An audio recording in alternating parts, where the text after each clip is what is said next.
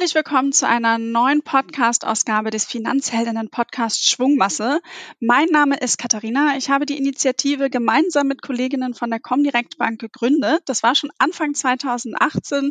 Mittlerweile sind wir gerade über Instagram auch ja schon über 20.000 Finanzheldinnen und ich glaube, vor circa zehn Tagen hat mich da eine Nachricht von einer Person erreicht, die gesagt hat, hey, ich habe gerade ein neues Buch rausgebracht und ich habe die Finanzheldinnen darin erwähnt und ich war total baff und habe mich unglaublich gefreut.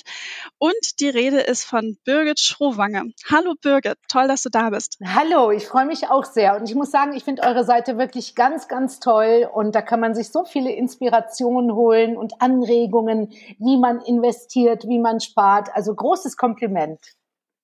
Vielen, vielen Dank. Das, äh, das hören wir sehr, sehr gerne. Aber ganz zu Beginn noch einmal, also in meiner Recherche war ich ja, ja, ja fast erstaunt, eigentlich nicht, aber habe ich gelesen, 93 Prozent der Deutschen, äh, die sagen, sagen sofort, Birgit Schrowange kenne ich. Also für die letzten sieben Prozent und für die all diejenigen, die sagen, der, bei dem Namen, da klingelt was. Ähm, magst du noch einmal ganz kurz erzählen, wer bist du und was hast du so in deinem Leben äh, gemacht? Woher kennt man dich? Ja, also ich habe gerade aufgehört bei RTL nach 25 Jahren als Fernsehmoderatorin und es war immer schon mein großer Wunsch, äh, vor die Kamera zu gehen, Fernsehmoderatorin zu werden.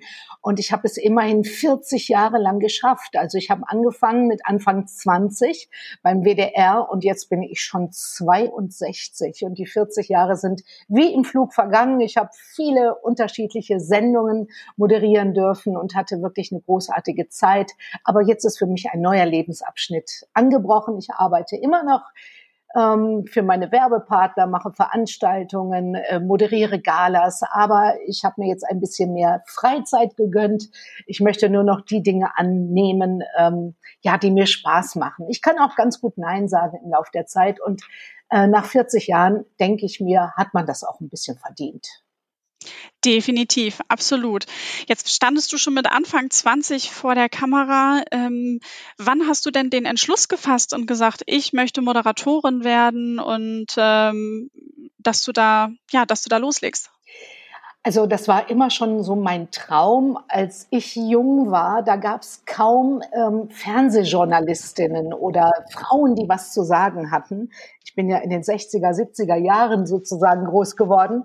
Und mit 14 habe ich immer so in diesen Blättern ähm, geblättert. Damals hießen sie noch Quick und Neue Revue und habe dann die Fernsehansagerin bewundert, wie ähm, Sonja Korowski oder, oder Petra Schürmann.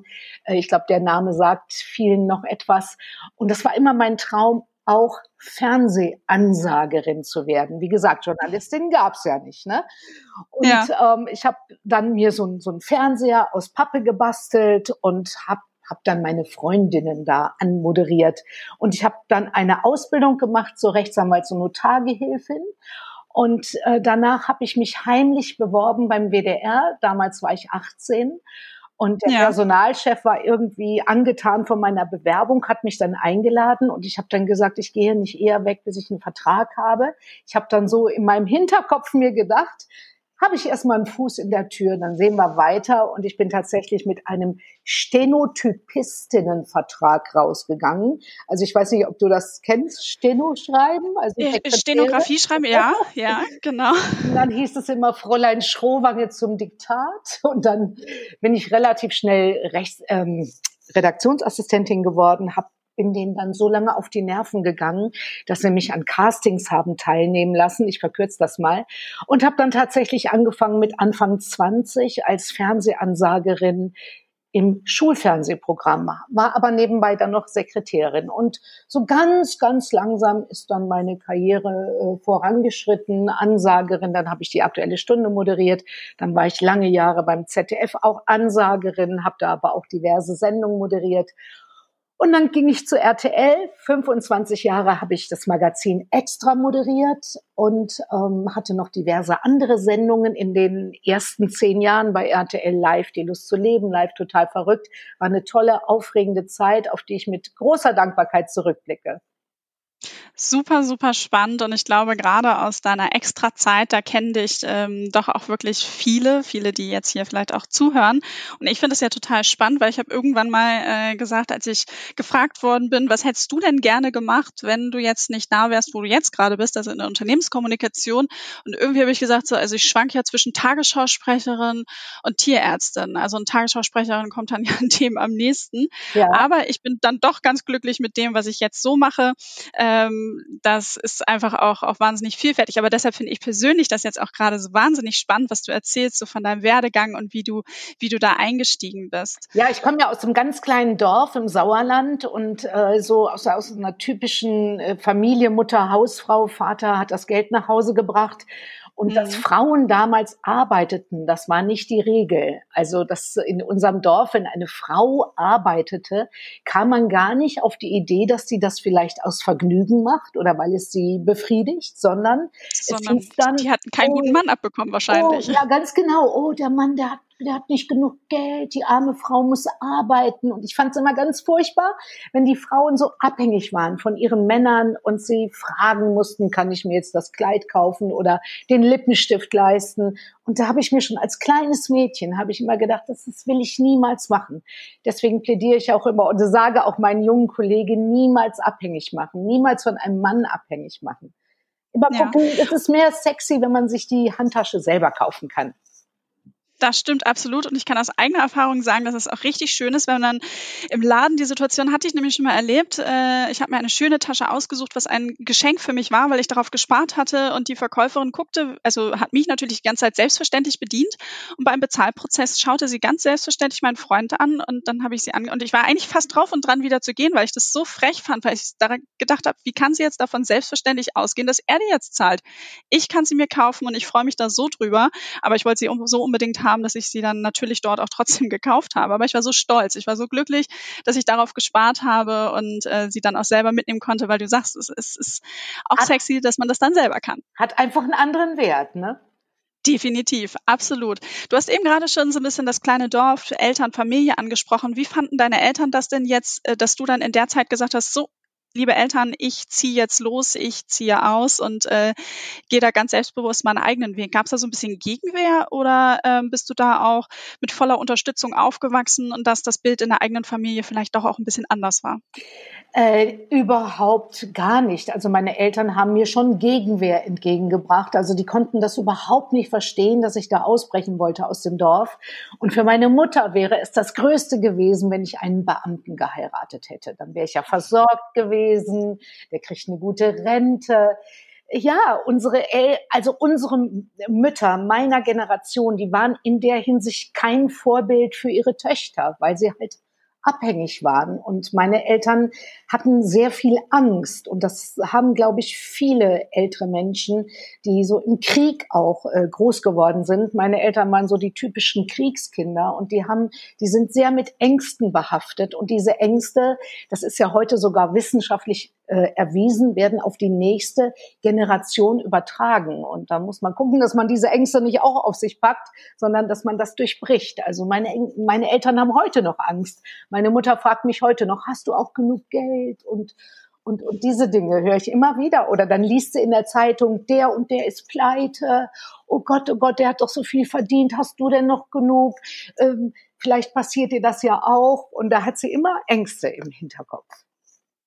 Ja, das ist äh, äh, spannend, vor allen Dingen eben der Unterschied zwischen den Generationen, wie es äh, dann sozusagen, das ist dann ja die Generation meiner meiner Großeltern, da nehme ich das genauso auch wahr. Ich habe sehr sehr äh, junge Großeltern noch, die aber auch eben im Krieg Kinder waren und wo auch die die Ängste häufig da sind und äh, wo meine Großmutter das unglaublich toll findet, dass mein Partner ganz selbstverständlich kocht und Aufgaben im Haushalt übernimmt und das ist ja Wahnsinn so ungefähr. Ähm, und und für mich ist es dann eigentlich schon selbstverständlich, weil wir teilen uns halt alles. Und ähm, ja, es ist auf jeden Fall unglaublich spannend und auch deine, deine ganze Geschichte. Ich durfte ja schon, äh, ich konnte in dein Buch reinlesen. Ich bin noch nicht ganz komplett durch. Ein Kapitel habe ich mir natürlich sehr intensiv durchgelesen. Aber das neue Buch, was du jetzt rausgegeben hast, heißt Ungeschminkt vom Leben gelernt. Und ähm, vielleicht magst du auch noch mal so ein bisschen erzählen, worum es in dem Buch geht und warum du das auch geschrieben hast. Also was war so ein bisschen die Motivation dahinter? Also das ist mittlerweile mein drittes Buch und ich glaube, dies ist wirklich das beste Buch. Es ist ein sehr persönliches Buch geworden. Also ich habe viele persönliche Sachen darin aufgeschrieben, die ich so noch nicht erzählt habe und auch sehr ehrlich. Auch meine, meine, meine äh, Dinge, die nicht so gut gelaufen sind, habe ich alles reflektiert. Es ist wieder ein Mutmachbuch. Ich möchte Frauen inspirieren, mit diesem Buch Verantwortung zu übernehmen für ihr Leben, ein bisschen die Bescheidenheit über Bord zu werfen. Das gilt gerade für die Frauen Frauen meiner Generation. Die jüngeren Frauen können sich bestimmt ein bisschen was aus meinen Erfahrungen mitnehmen. Ähm, und vor allen Dingen ein ganz großes Kapitel in meinem Buch ist Frauen und Finanzen, ähm, weil ich finde, Frauen, ähm, auch sogar die jüngeren Frauen, überlassen die Finanzthemen häufig immer noch ihren Männern und ähm, finden Geld äh, anlegen oder oder oder überhaupt das Thema Geld finden finden sie irgendwie unsexy und ich glaube das ist auch ähm, ein ein Thema warum die Frauen heute immer noch äh, viel weniger Geld verdienen als Männer, weil sie es nicht wirklich wollen, weil sie nicht wirklich dafür einstehen. Da können wir uns von Männern äh, etwas abgucken. Ein Mann geht in eine Gehaltsverhandlung rein und findet sich per se erstmal toll und sagt, ich habe mehr Geld verdient, weil ich einfach toll bin. Eine Frau ist bescheiden und schüchtern und und, und bringt das nicht so wirklich rüber. Und ähm, ich gebe in meinem Buch sehr, sehr viele Tipps auch, wie man sparen kann, wie man kleine Summen investieren kann. Ich erzähle viel über das Leben. Ich reflektiere, warum ich nach 25 Jahren bei RTL aufgehört habe. Das Buch ist auch gespickt mit sehr sehr schönen, lustigen Geschichten. Zum Beispiel, wie ich mal in einem Sexshop in New York war und mit einem Dildo in der Hand ein deutsches Ehepaar traf, das nach einem Selfie fragte und ich vor Scham im Boden beinahe versunken wäre. Es geht um Frauen und Freundschaften und ach, ganz viele Themen. Es ist ein schönes Buch geworden. Also, wenn ich mich jetzt mal selber loben darf. Naja, das ist ja auch ganz wichtig, dass wenn man so ein Werk dann irgendwie zusammenstellt und vollendet und rausbringt, dass man halt selber auch ein richtig gutes Bauchgefühl dabei hat und sagt, nee, das bin ich, da stehe ich dahinter. Man fühlt sich auch wohl. Vor allen Dingen finde ich das auch gut, dass du sagst, du berichtest nicht nur von den Sonnenseiten, sondern auch äh, teilweise eben die Schattenseiten, die du selber erlebt hast oder Situationen, die unangenehm waren, wo du mittlerweile ja auch zurückblickst und sagst, hey, alles gar nicht so schlimm, weil genau das gibt einem ja auch Mut zu sagen, guck mal, die hat's überlebt, da komme ich auch durch solche Situationen und auch nicht immer nur zu sehen, also ähm, gerade äh, was man von im Fernsehen oder ja auch in diesen tollen Magazinen, ähm, wo man dich ja auch mal drin sieht, da ist ja häufig immer so die schönen äh, Seiten des Lebens werden da präsentiert, ähm, aber auch da mal das Negative mitzubekommen und auch sagen, okay, und was waren jetzt die Learnings daraus, finde ich persönlich super spannend und äh, absolut motivierend. Und ähm, das Kapitel rund um Finanzen, du hast es eben gerade schon angesprochen, ähm, habe ich natürlich mit ganz großem Interesse gelesen und es das heißt Finanzen, das macht der Heinz. Und ich musste schon bei der Überschrift lachen, weil ich so dachte, ja, genauso ist es. Äh, mittlerweile heißen die jüngeren Männer vielleicht nicht oder von den Frauen, die ich auch viel auf unseren Veranstaltungen treffe, nicht unbedingt mehr Heinz. Da ist es dann der Tobias vielleicht. Aber äh, man bekommt es häufig auch noch immer mit, dass es ganz unterschiedlich ist. Da gibt es die eine ähm, Fraktion Frauen, die sagen, ich pack das jetzt selber an, aber auch noch ganz viele, die sagen so, ach nee, ich glaube, mein Freund kann das besser. Oder dann gibt es da vielleicht noch den Bruder, der der vielleicht irgendwie doch ein bisschen bessere Ahnung hat, den man sich dann annimmt.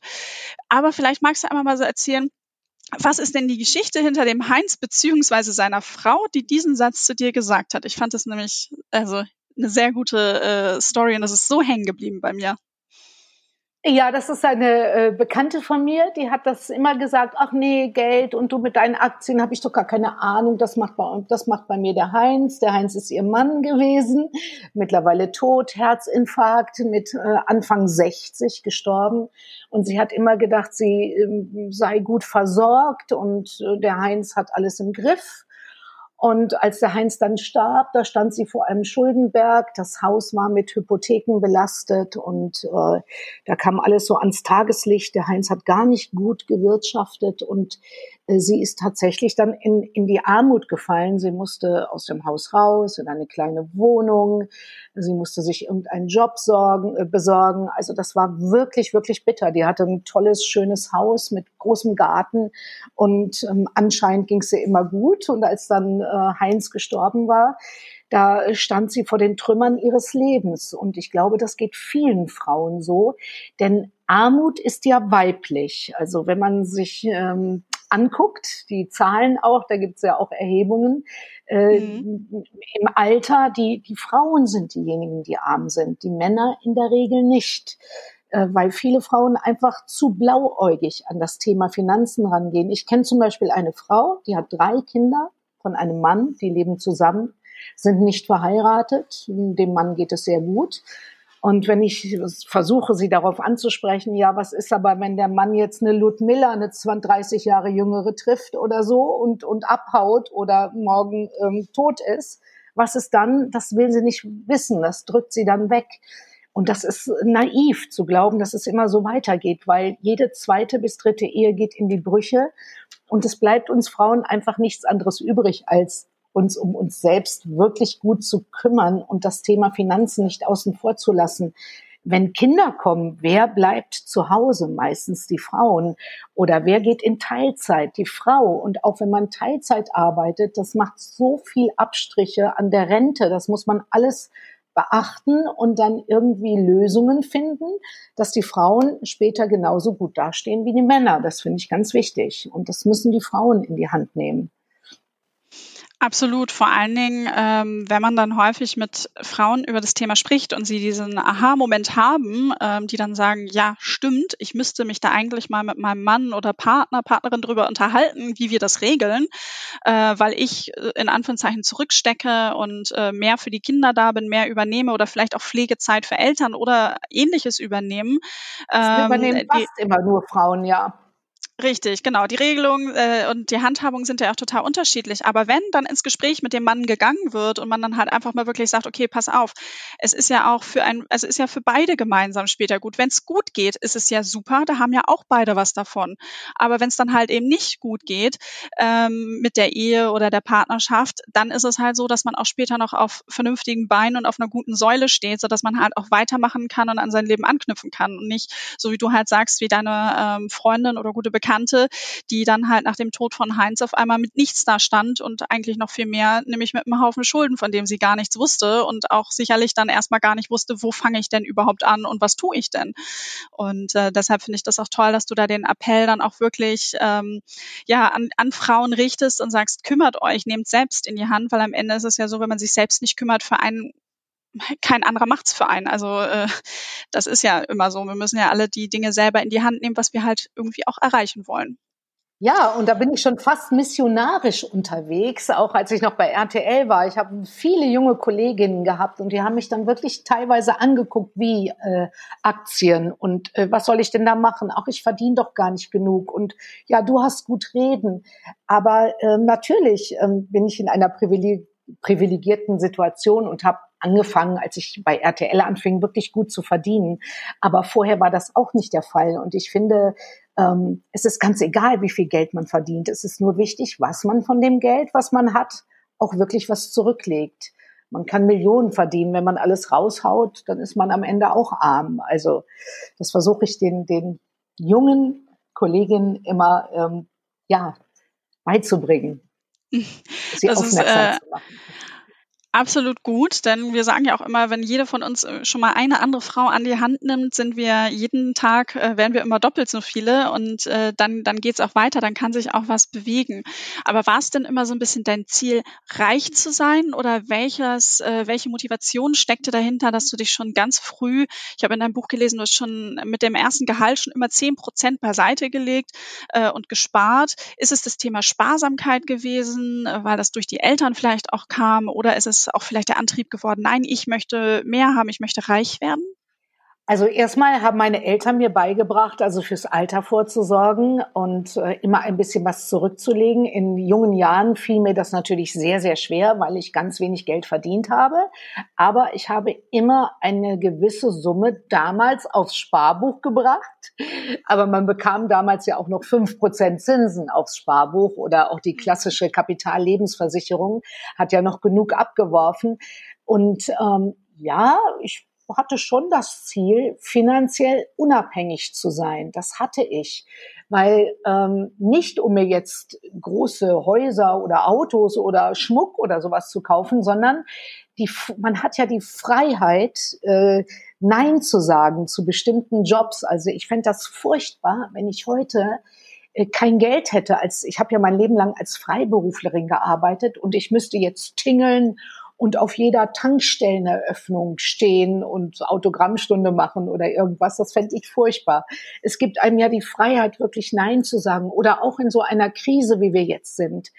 Ähm, diejenigen, die ein, ein, ein Spar, äh, ich, ich sage immer so, ein Jahr muss man einfach überbrücken können, die äh, das gemacht haben, die einen Polster haben, die kommen natürlich viel besser durch die Krise als diejenigen, die immer von der Hand in den Mund immer konsumiert haben. Die stehen jetzt da, diese Ein-Mann-Betriebe. Ich denke da jetzt in, in, an, an meine ähm, äh, Branche zum Beispiel Maskenbildner, Licht-Tonmenschen oder mhm. auch so Musical-Darsteller, Theaterschauspieler, die sowieso wenig verdienen. Und wenn die dann alles, ähm, wenn die dann, wenn da gar nichts mehr reinkommt, das ist natürlich fatal. Und ich bin der Meinung, dass man schon mit kleinsten Summen was machen kann und dass man sich vielleicht mal den Coffee to go verkneift oder 5-Euro-Scheine sammelt oder ich weiß nicht, da gibt es viele Tricks. Es gibt auch äh, tolle Haushalts-Apps zum Beispiel. Das klassische Haushaltsbuch kann man auch in Form einer App führen. Bin ich ja auch ein Befürworter. Das Haushaltsbuch ist auch persönlich mein Lieblingsthema. Ich äh, predige das, also du äh, auch immer und immer wieder sage, startet damit einfach mal, legt damit los, weil es einfach so wichtig ist und so viel Aufschluss gibt über die eigene persönliche Situation und man dann auch wirklich mal schauen kann, äh, wo man dann vielleicht doch noch mal was einsparen kann. Und ich habe letztens gerade von einer Followerin bei Instagram, die hatte schon, die war da schon super weit mit ihrem Haushaltsbuch und super ausgeklüngeltes System. Und dann schickte sie mir einen Screenshot, weil sie noch eine Frage hatte, wie man was vielleicht besser aufschlüsseln kann. Und sie sagte, hm, finanziell ist es gerade auch aufgrund der Corona-Situation etwas enger. Ähm, berichtete so und dann habe ich ihr irgendwie nur zurückgeschrieben, ich sehe da einen Posten zum Beispiel, äh, wo man auch nochmal gut sparen könnte, denn da waren irgendwie über 100 Euro für Zigaretten. Das ist natürlich eine Sucht und irgendwie, wenn man das auch gerne macht, kann ich, kann ich das dann auch äh, sicherlich bis zum gewissen Punkt verstehen. Aber wenn man sowas mal schwarz auf weiß hat und dann wirklich nochmal in sich geht und sagt, hey, ich könnte das wirklich einsparen oder vielleicht sogar die Hälfte und könnte dann die 50 Euro beiseite legen, wäre das ja schon mal ein Start.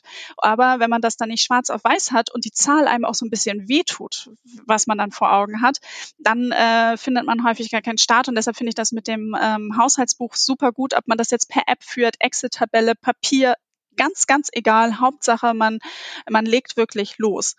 Und ähm, in deinem Buch ja. gibt's ja auch wirklich einige Tipps und erzählst du auch aus den Erfahrungen. Gibt's dann aber so einen Tipp, wo du sagst, okay, das ist irgendwie was, das ist mir persönlich über Jahre im Kopf hängen geblieben und das ist so, so der Tipp, den du gerne erhalten hast oder den du auch sehr, sehr gerne weitergibst? Ja, also ich finde, wir verdienen Geld, dann bezahlen wir in der Regel unsere Verbindlichkeiten, Miete, Auto, Strom und was alles dran hängt, dann konsumieren wir und wenn dann noch was übrig bleibt, das sparen wir dann. Ich finde, man muss es einfach anders machen. Geld verdienen, Verbindlichkeiten bezahlen und sich dann erstmal selber bezahlen. Einfach selber die zehn Prozent vom Einkommen abziehen und sparen, investieren und was dann übrig bleibt, das kann man konsumieren. Und das habe ich eigentlich immer so gemacht und habe es auch in der Regel immer so durchgehalten. Selbst in Zeiten, wo ich wirklich ganz wenig Geld verdient habe und auch mal überlegt habe, hm, soll ich das jetzt sein lassen?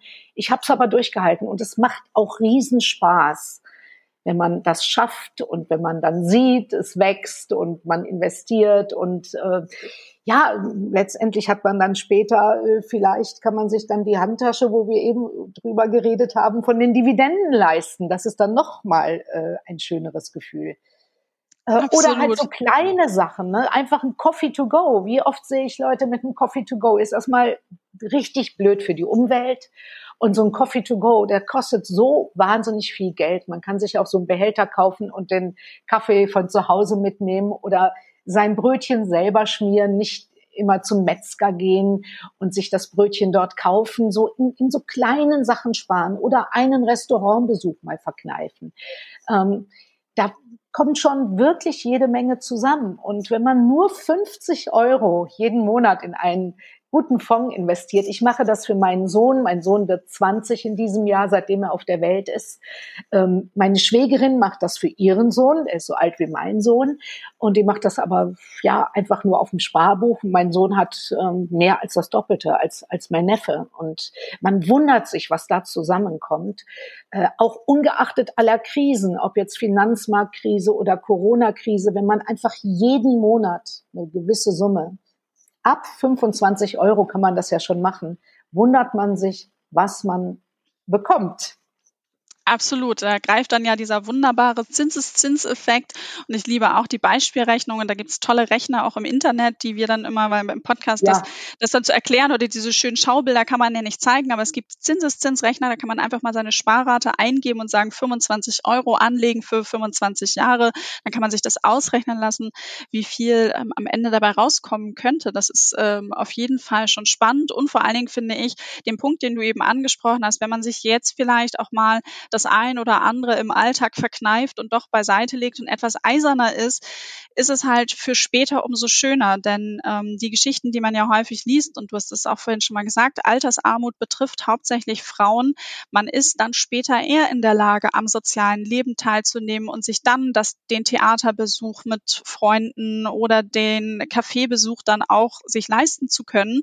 Das ist nämlich ganz häufig das Problem bei Frauen ab einem gewissen Alter, dass sie dann, ähm, ja, dass sie halt eben einfach zu wenig haben, dass die, die Miete und die Lebenshaltungskosten so viel auffressen, dass die Teilhabe am sozialen Leben dann einfach hinten ansteht. Und das ist ja das, was man eigentlich später doch als Minimum dann doch schon irgendwie ganz gerne hätte.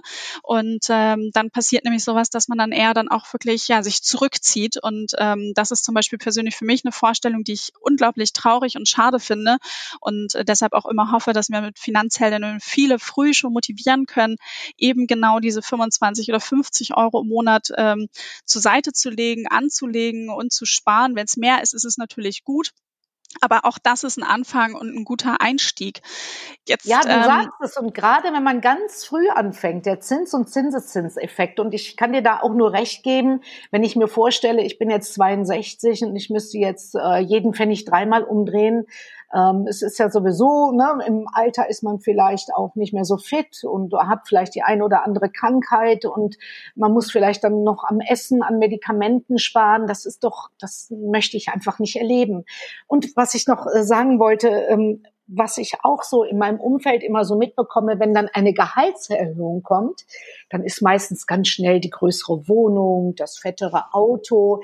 Und ich finde, man kann ja die Gehaltserhöhung genießen, man kann die Hälfte für Konsum ausgeben und die andere Hälfte aber gleich wieder investieren. Also ich hm, plädiere dafür nicht gleich äh, die größere Wohnung. Konsum macht auch gar nicht so glücklich. Ich glaube, dass in dieser Corona-Krise ähm, äh, wird das vielen auch bewusst. Also äh, dieses ständige immer weiter, immer höher, immer mehr konsumieren, das macht nicht glücklich.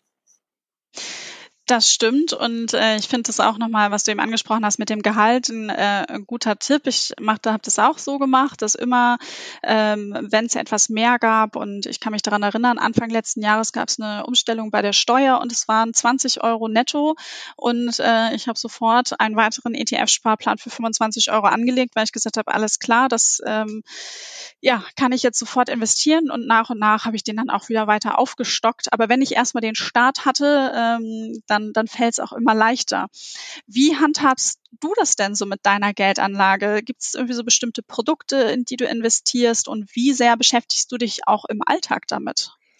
Also ich beschäftige mich sehr gerne mit Geldanlagen, speziell Aktien. Ich liebe es, ähm, Finanzzeitschriften zu lesen. Ich lese auch Boulevardzeitschriften, aber auch gerne mal eine Finanzzeitschrift. Ich finde das sehr, sehr spannend. Wir alle haben ja Produkte, ein bestimmtes Handy, fahren ein bestimmtes Auto oder kaufen in bestimmten Supermärkten ein. Aber wer von uns hat die Aktien von diesen Unternehmen? Ähm, Ich kaufe meistens äh, ETFs auf den MSCI World. Da sind ja sehr, sehr viele Aktien drin, 1600. Ähm, und wenn da mal ein paar faule Eier drin sind, macht nichts. Die anderen laufen dafür umso besser. Äh, oder auch, ähm, ich investiere wirklich weltweit. MSCI World ist ja weltweit, aber ähm, ich habe auch Einzelaktien. Ich habe mir mein Depot so selber ein bisschen zusammengestellt. Ähm, ich gucke, welche Firmen interessieren mich. Ähm, es ist ja, wir haben ja jetzt auch ein bisschen Ausverkauf gehabt. Also die Aktien sind ja mittlerweile schon wieder ein ganzes Stück nach oben geklettert. Aber wir alle, wir laufen ja in die Boutique, wenn es unsere Lieblingslederhose um die Hälfte gibt. Und dann schlagen wir schnell zu.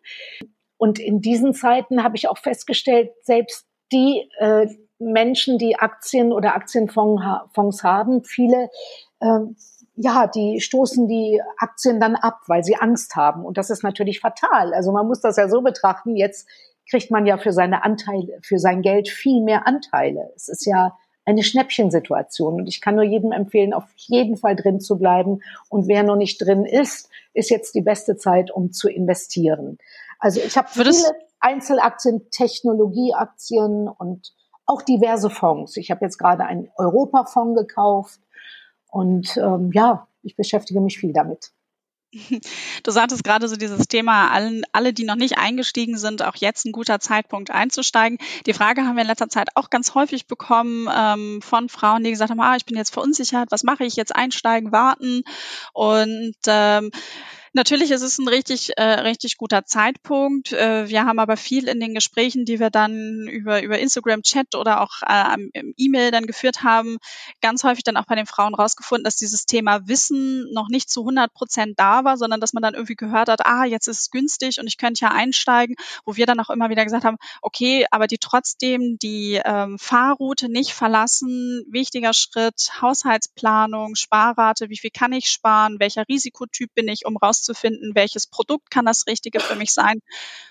Und dann auch das Thema natürlich ganz klar ähm, Wissen aneignen, um auch wirklich zu wissen, wie entstehen denn diese Kurse überhaupt und sich auch mal mit anderen Krisen zu beschäftigen, ähm, um halt wirklich auch ja sich sicher zu sein, was man da tut. Und wenn man das dann hat und sagt, ja, ich kann da ein Ja hintersetzen hinter diese Punkte, dann stimme ich dir absolut zu, finde ich auch. Dann kann man da einsteigen, äh, dann kann man sagen, ich lege mir jetzt einen Sparplan mit ETFs an oder wenn ich dann sage, ich möchte in Aktien investieren, dort dann natürlich eben breiter gestreut. Da auch mal sich reinzukaufen, kann, kann spannend sein. Äh, die nächste Frage, die häufig immer kam, ja, was ist denn, äh, jetzt ist es ja günstig. Ja, günstige Preise haben auch immer das äh, Thema, dass sie auch noch günstiger werden können. Da wissen wir auch immer nicht so, wie es verläuft. Und auch ich freue mich, ich habe gestern mal wieder mein Depot geguckt. Ich äh, gucke selten rein, aber es, es wird wieder langsam grün.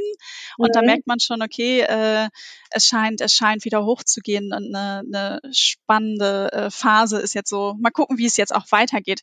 Was mich aber auch noch interessieren würde, äh, Gibt es Fehler, die du bei der Geldanlage gemacht hast, wo du würdest, ach, da würde ich jetzt meinem jüngeren Ich sagen, das würde ich nicht nochmal machen? Oh ja, ich habe Fehler gemacht. Ich habe äh, wirklich einige Fehler gemacht. Ich habe damals nach der Wende in so ein Einkaufszentrum investiert volle Pleite. Ich habe auch eine Immobilie damals gekauft, auch volle Pleite. Das erste Mal, wo ich wirklich äh, gutes Geld verdient habe, habe ich diese Fehler Gott sei Dank am Anfang gemacht. Und dann habe ich mir geschworen, also ich kaufe mir nie wieder was, was ich mir nicht wirklich angucke, wovon ich etwas verstehe. Ich habe am neuen Markt ähm, habe ich auf äh, Menschen gehört, die mir Aktienempfehlungen gegeben haben. Oh, du musst jetzt ENTV kaufen, Informatik, das wird noch so hochgehen volle Pleite. Auch die Telekom-Aktie dabei gewesen? Nein, die ist nicht dabei gewesen. Ah, ja, okay. Aber mit der Telekom-Aktie, ja, das ist auch sehr doof gelaufen. Ne? Ich glaube, da haben viele Menschen sich die Finger verbrannt und haben danach Aktien nicht mehr angefasst. Und das ist sehr, sehr schade. Ähm, ich habe mich dann ein bisschen damit beschäftigt. Und ich finde, man muss ja gar nicht sich so viel damit beschäftigen. Man muss nur so ein paar Grundlagen wissen. Und ich glaube, ähm, dann ähm, ist ja immer von diesen bösen Bankberatern die Rede. Ich habe einen super Bankberater. Und wenn der das Gegenüber dann sieht, oh, die hat aber Ahnung, dann wird man auch nicht so schnell über den Tisch gezogen. Ne? Also und mhm. wenn man so ein bisschen was weiß, je jünger man ist, desto höher sollte auch der Aktienanteil sein. Ich bin ja jetzt schon ein bisschen älter. Ich habe jetzt so ein bisschen umgeschichtet in defensive Aktien. also in, in Dividendentitel. Das ist dann natürlich auch schön. Ne? Der Dividend, die Dividende ist, das sind die neuen Zinsen, ähm, dass man immer äh, ein, zwei Mal im Jahr eine schöne Ausschüttung bekommt. Mhm. Als, als kleiner Einschub so zur ähm, Struktur, wie viel Aktien im Depot, wie viel Prozent können es sein, gibt es ja so eine schöne Faustformel, 100 minus äh, die Jahre, wie man alt ist. Genau. Ähm, das, das kann man sich so ein bisschen als Faustformel nehmen. So viel Prozent kann man äh, sich Aktien ins Depot nehmen und je älter man ist, desto stärker sollte man das runterfahren. Also das hast du eben genau richtig angesprochen. Und jetzt haben wir aktuell die, die Krise am Markt. Du hast ja eben auch beschrieben, wie du jetzt auch dein, dein Depot schon mal verändert hast und und äh, aktuell, dass es ja da auch schon ein bisschen grüner wird. Wie, wie hast du insgesamt so ein bisschen die Krise erlebt? Ähm, wie bist du damit umgegangen? Also ich habe ja schon einige Krisen erlebt und am Anfang war ich auch total zittrig und nervös. Zum Beispiel 2007 habe ich gedacht, oh Gott, oh Gott, was passiert hier? Aber mittlerweile bin ich ähm, doch ein bisschen abgeklärter. Bei mir war es ein bisschen blöd, denn ich habe vor der Krise habe ich mir Dividendenfonds gekauft die natürlich dann ziemlich runtergegangen sind. Aber ich sitze das aus und ich habe jetzt so ein bisschen nachgekauft, auch die Fonds noch mal ein bisschen aufgestockt. Also dafür braucht man natürlich Cash. Ähm, klar, das kann man jetzt nicht immer, aber das würde ich jedem raten, wenn, wenn Geld da ist, einfach ein bisschen nachkaufen und dann einfach aussitzen und abwarten. Ähm, wie sagt der Warren Buffett so schön, sei gierig, wenn andere ängstlich sind und sei ängstlich, wenn andere gierig werden oder auch Andro Costolani. Was hat der immer gesagt? Wer das nicht aushalten kann, wenn Aktien sinken, sollte genau. es auch, sollte sie auch nicht haben, wenn sie steigen. Das muss man einfach wissen. Aktien gehen hoch und runter, aber langfristig, wenn man sich die Charts anguckt, langfristig gehen sie ja nach oben. In den letzten 30 Jahren hat ein ETF auf den MSCI World im Schnitt acht Prozent gemacht, ungeachtet aller Krisen wenn man da monatlich einzahlt. Das kann man sich auch wunderbar in dem Aktiendreieck angucken. Also das vielleicht einfach mal googeln, dann sieht man diese Kurve und die Ausschläge.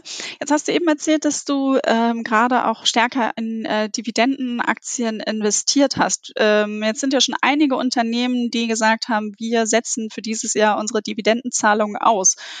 Ähm, wie hast du da so die Nachrichten aufgenommen? Denn eigentlich hast du ja so ein bisschen in deiner Strategie auch drauf gesetzt, weiterhin Dividendenzahlungen zu erhalten. Oder hast du die richtigen Titel, wo noch nicht angekündigt wurde, dass die Zahlung ausgesetzt wird? Ich habe sowohl als auch, aber ich meine, die setzen die Zahlungen ja nicht für Jahre aus. Ich denke mal, die setzen die für ein Jahr aus und dann wird's, wird es wieder Ausschüttungen geben. Mhm. Birgit, ich finde es unglaublich großartig, dass du dir das auch zur Aufgabe gemacht hast, das Wissen, was du dir selber angeeignet hast über die Jahre und was du auch angewendet hast, äh, weiterzugeben, das auch einem großen Platz in deinem neuen Buch zu geben. Also ähm, auch an all die Finanzheldinnen da draußen. Wer nochmal mehr über Birgit erfahren möchte und auch wie sie mit dem Thema Finanzen umgeht und erste Tipps und Tricks und so weiter und so fort, äh, kann ich das Buch ungeschminkt dann doch ans Herz legen und äh, ankündigen schon mal, schaut nochmal auf unserem Instagram-Kanal vorbei, denn wir dürfen auch ähm, ein paar Exemplare verlosen. Da lohnt es sich also dann mitzumachen. Oh, Birgit. Das war schön. Freut mich. ja, das machen wir sehr, sehr gerne.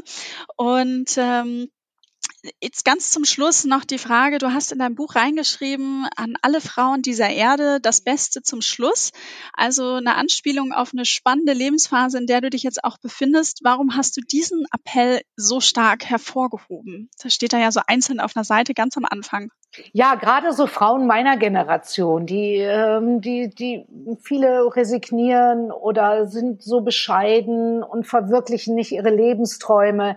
Ich möchte an die Frauen appellieren, macht das, was euch Spaß macht, was euch erfüllt. Das Leben ist so kurz. Wenn ich mir ein Zentimetermaß nehme, ich habe meinem Sohn versprochen, ich werde 100, dann ist trotzdem nur noch so ein kleines Stückchen übrig. Und warum soll ich mich dann in dieser Zeit darum scheren, was vielleicht äh, die Leute sagen, die Nachbarn sagen. Also ich möchte die Frauen appellieren, an die Frauen appellieren, wenn ihr Bauchtanzen lernen wollt, verdammt nochmal, lernt Bauchtanzen, ganz egal, was die anderen sagen.